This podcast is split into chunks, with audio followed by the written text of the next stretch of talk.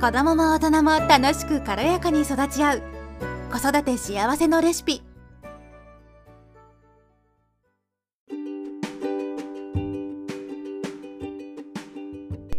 こんにちは、ミサです。今日はマットキッチンについてお話ししていきたいと思います。マットキッチンって聞いたことありますかね？こちらですと、なんだろうな、泥遊びですかね。マットキッチンって言うんですけど、あの泥と泥のキッチンですよね。泥の台所。まあ要は外であのなんだろうごっこ遊び料理遊びというか泥や水や砂を使っていろいろこう遊ぶっていうものをマットキッチンって言うんですけどでまあこれはですね私が森の幼稚園で働いていた時にいつも持ち歩いていたもので、まあ、何を持ち歩いてるかっていうとマットキッチンで使えるうんとお鍋とかコップとかまあ基本なんかステンレスのものが多いですかね。ざるとかあとはなんかお玉とか大きいスプーンとかそういったものですよね。それをもういっぱい袋に詰め込んでですねで、まあ、持ち歩いていってその行った先々で、まあ、ビーチに行く時もあるし湖に行く時もあるし、まあ、普通の公園に行く時もあるんですけど、まあ、日本でいう公園とはちょっと違ってすごい森でなんていうのかな木が生い茂っててなんか泥っぽいところがあったりとか草がいっぱい生えてたりとか切り株がねボンボンボンっていっぱい置いてあったりとか、まあ、そういったような結構もう自然に近い雰囲気の公園なんですけど、まあ、そういうところに行った時に、まあ、それをバーって出して子どもたちはもう遊ぶんですけど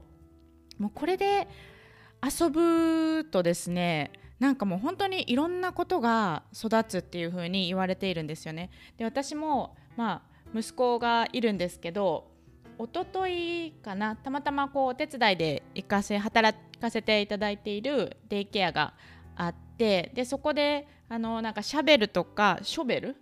スコップとか、まあ、コップとかなんていうのかな鍋とか、まあ、そういったものをちょっといただいたんですよね。私なくってどこで買ったのかなっていうふうに聞いたら あもうなんか欲しいものがあったらぜなんか何でもいいから持ってっていいよっていうふうにめちゃくちゃいいオーナーの方で であの、まあ、いくつかもらってきたんですよね。で、まあ、私4階建てのアパートの1階に住んでいてでちょっとした、まあ、コンクリートなんですけれども、まあ、広いちょっとお庭なのかな？があってその向こう側にあの土があってちょっとガーデニングができるようなスペースとかもあるんですよね。でそこでまあちょっと最近ねちょろちょろ遊び始めてたので、まあ、そういうのあったらいいなっていうふうに思って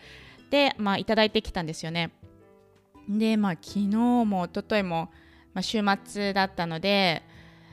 もうずっと遊んでましたね朝から朝ちょろってまあ私はですねちょっと野菜を育てたり花を育てたりとかちょっとだけねしてるんですけどでその水やりのついでに息子も出てきてですね。で まあその新しく見た目新しいちょっとなんかいいスコップとか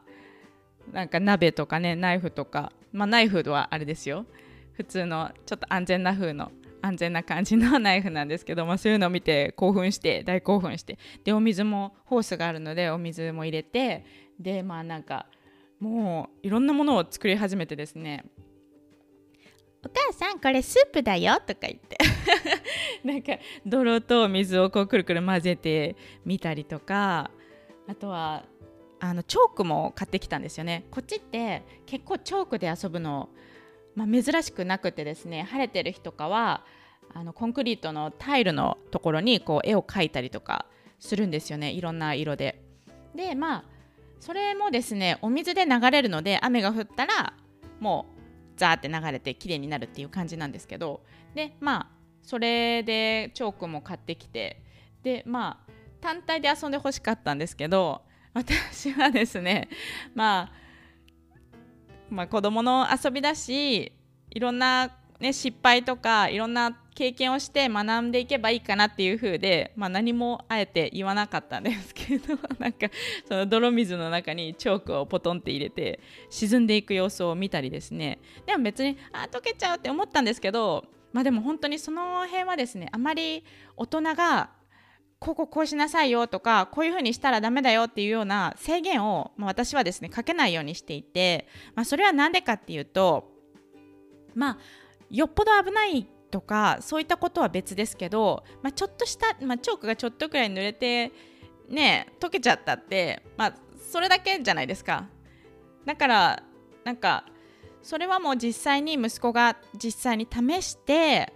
こうこういうふうにしたらこうなるっていう風な結果を見て学ぶことってすごくたくさんあると思っていてでそれは大人があのチョークを例えば私がチョークはそれ溶けるからお水に入れちゃダメだよっていうふうに言ってしまうと、なんかもう自分で学ぶ力もなくなってしまうし意欲もなくなってしまうしなんだろうこう挑戦できる機会っていうのを奪ってしまうことになるんですよね。なので私は本当に本当にあのスタンドバックちょっと距離を置いて見守る形をとっていますね。で実際それもすごく子供にとってねいい影響があるのでもしこうあなんか声かけすぎちゃってるなとかっていう方がいたら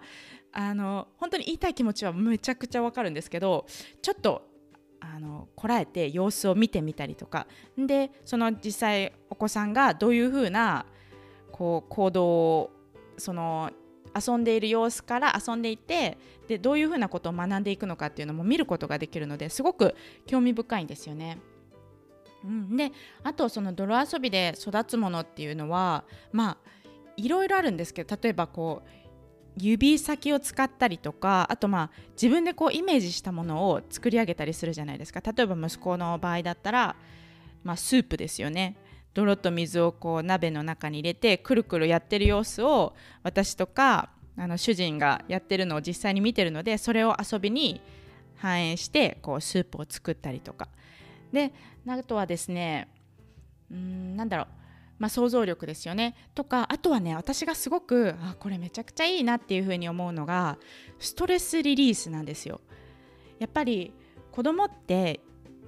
外で遊ぶことってすごく大切でつながることがすごく大切でそれによってあのなんかストレスが本当に軽減されていくんですよね。なくなっていくっていうのかな。例えばずっとこうね家に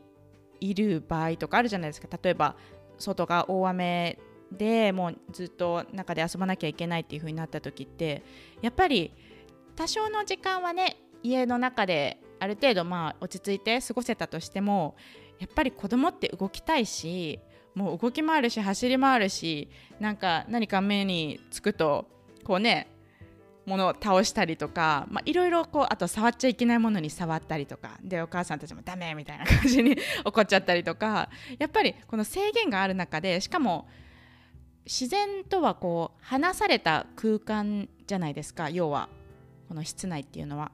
だから限度があるんですよね。でそこでまあいろんななんだろうなその制限があったりとか怒られたりとか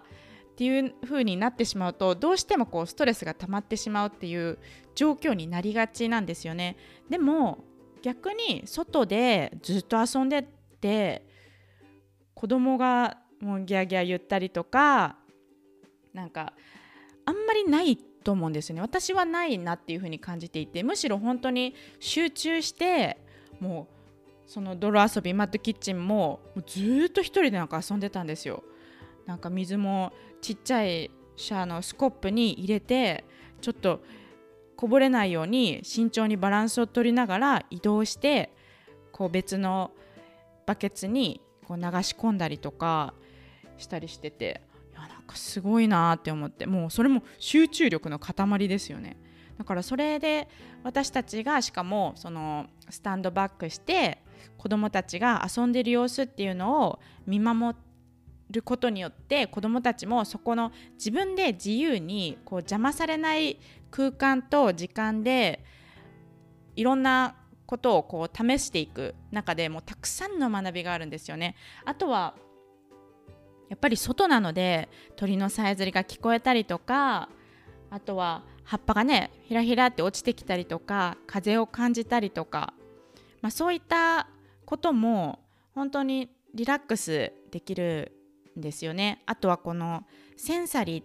プレイって言って、えー、と食感？手の感触を楽しむこともそのすごくこうストレスの軽減につながるんですよね。まあそれは子供だけでなくてねあの大人も一緒のことなので、まあ、例えば子供と一緒に庭いじりしてみたりとかっていうのも自分にとってもこうストレスを軽減してくれるしすごく子供にとってもねあのいい学びの場になるんじゃないかなっていうふうに思います。ということで今日は終わりたいと思います。最後まで聞いてくださってありがとうございました。